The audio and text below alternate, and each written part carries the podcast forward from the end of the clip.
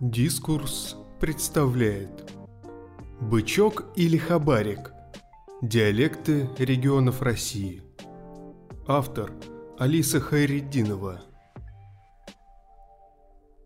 Диалекты – это язык, на котором говорит ограниченное количество людей, чем-то связанных между собой, профессией, социальной группой, местностью – в этой статье речь пойдет о территориальных диалектах, которые представляют собой разновидность национального русского языка, распространенную на определенной местности. К диалектам относятся не только отдельно взятые слова, но и произношение. При этом многие носители диалектной речи даже не догадываются о специфичности привычных им слов, пока не окажутся за пределами своей области. Лингвисты предрекали смерть диалектам еще 40 лет назад.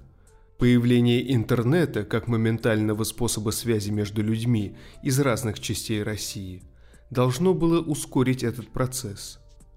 Одни и те же шутки, мемы, сленг.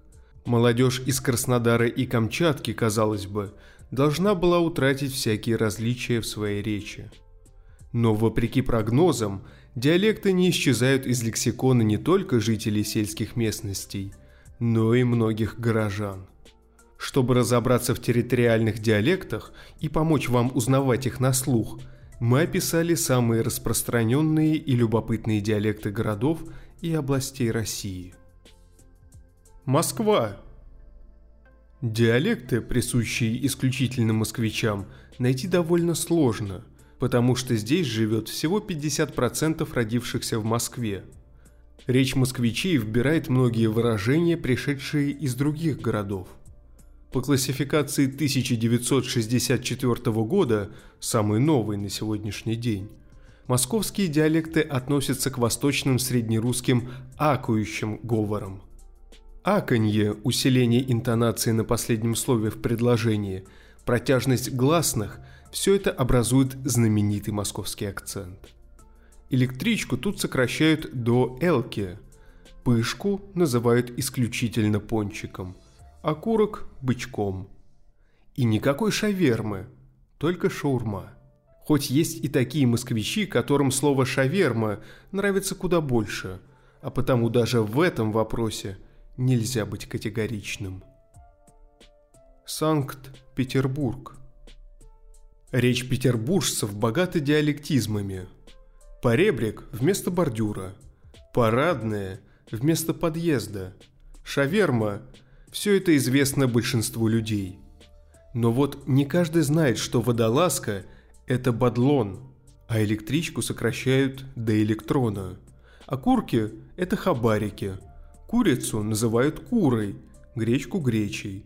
А мехмат – механико-математический факультет – матмехом. Акцента у петербуржцев практически нет, либо же он едва уловим. Питер относят к северному наречию, которое считается одним из самых чистых. Орловская область. У южного наречия русского языка большая история, так как южно-русский диалект формировался одним из первых. Диалекты Орловской области относятся к Курско-Орловской группе южного наречия. Здесь часто употребляют слово «канубри», оно означает «заросли», «труднопроходимые места». Этим словом названа самая популярная группа ВКонтакте о городе Орел. Поэтому канубри и стали широко употребляться среди молодежи. Ситуацию, сравнимую с сумасшедшим домом, здесь называют «кишкинка», это слово вошло в лексикон орловцев от названия психиатрической лечебницы в деревне Кишкинка. Ступеньки здесь называют порожками, гундосики – это нытье, чкаться – бесцельно бродить, а куромушка – божья коровка. Также здесь часто употребляется частица «хоть» в абсолютно разных частях предложения – в акценте жителей Орла может слышаться фрикативная буква «Г», что свойственно всему южному наречию, а также шоканье. Воронежская область. Воронеж является представителем восточной группы южного наречия. Воронежцам, как и орловцам, свойственно фрикативное «г» и шоканье. В деревнях звук «ф» часто заменяют звуком «хв». Например, «хвартук» вместо «фартук». Вместо «всех» говорят «у всех», а «тебе» заменяют на «табе». «Кыш отсель» означает «кыш отсюда», а слово «дюже» употребляется в значении «сильно». «Дюже холодно сегодня было», скажут вам в Воронежской области. Магарыч – это простава угощение в качестве вознаграждения. Очень часто можно услышать украинское слово «балакать» в значении «говорить». Нижегородская область Речь Нижнего Новгорода относится к нижегородской подгруппе говоров Владимирско-Поволжской группы. Многие отмечают, что нижегородцы тяжело окают, а также якают. Слово «чай» здесь часто употребляют в значении «надеюсь», «наверное». Также «уделать» означает починить, наладить что-либо, а «убираться» может быть использовано как «уместиться», Вместо «без десяти шесть» нижегородец может сказать «без десять шесть». Конечную остановку автобусов могут назвать конечкой, а трамваев и троллейбусов – кольцом. Также здесь можно встретить слово «помидора», а также «качок» в значении «насос». Башкирия. Диалекты Башкортостана в основном исходят из башкирского и татарского языков – носителей которых в регионе достаточно много среди старшего поколения. Исключение – фраза «мочить коры», что означает «очень смешно шутить», которая постепенно переходит и в другие области России, но начали употреблять ее именно в Уфе. Интересно, что под словом «кубышка» здесь означается тугой пучок из волос. Многие башкирские и татарские слова вошли в лексикон и русских жителей республики. Например, здесь все знают, что фраза «уфалла каем» означает «эх ты, бедняжка». Она обычно употребляется в ситуации, когда человек что-то пролил, разбил, испортил и так далее. Кельманда означает «иди сюда», а «ярар» – «уяснил»? Понятно? Среди уфимцев можно встретить людей-носителей ярко выраженного татарского или башкирского акцента, хотя это явление не повсеместное. У некоторых городских жителей речь может быть смешанной. Часть слов произносится на русском, часть слов на башкирском, например. Челябинская область. Акцент жителей Челябинской области называют уральским – Здесь, как и в Екатеринбурге, люди говорят довольно быстро, а также явно слышится оконье. При этом твердые звуки произносятся недостаточно твердо. Виходкой здесь называют мочалкой, а грохоткой – упаковку для яиц. Коренного жителя Златоуста называют кузюком.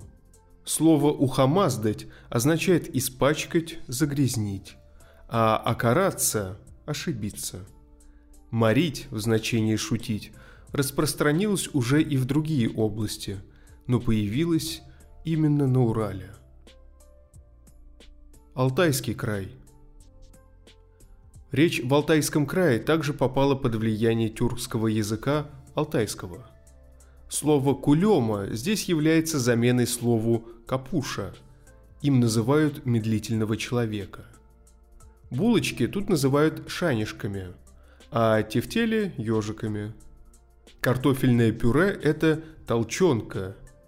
Вместо «есть» на Алтае говорят «исть», а также слово «кого» употребляют в значении «почему». Например, «Кого ты пришел?» Обычный файл для бумаги здесь, как и во многих городах Сибири и Урала, называют мультифорой. Краснодарский край – Речь Краснодарского края относится к группе малорусских говоров. Самым распространенным среди местных, но непонятным для приезжих, являются слова «бздых» или «бздыхарь». Так здесь презрительно называют отдыхающих приезжих, которые ходят по улицам города в купальных костюмах, например. Менее негативно окрашенное слово «отдыхайки».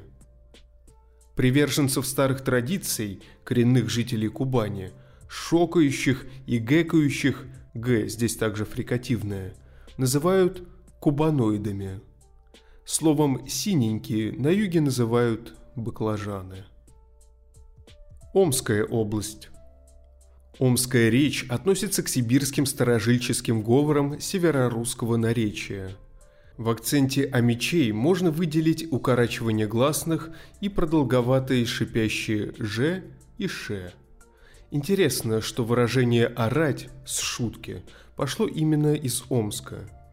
Любую лапшу быстрого приготовления здесь называют «чойсом», потому что первое появившееся называлось «чойс». Слива означает смешную ситуацию, фразу. Территориальные диалекты, которые пришли в разговорную речь из прошлого, как правило, остаются на слуху у жителей сельской местности.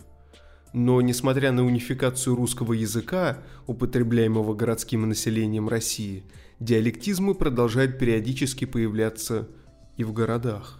Это уже не коренные отличия, которые делают язык неузнаваемым для иногородних. Это скорее необычные черты, придающие уникальный оттенок речи, которая слышна в определенном регионе. Не просто уловить диалекты тем, кто всю жизнь прожил в одной области. Эти отличия становятся заметными лишь при переезде в новые места или же при целенаправленном наблюдении лингвистов.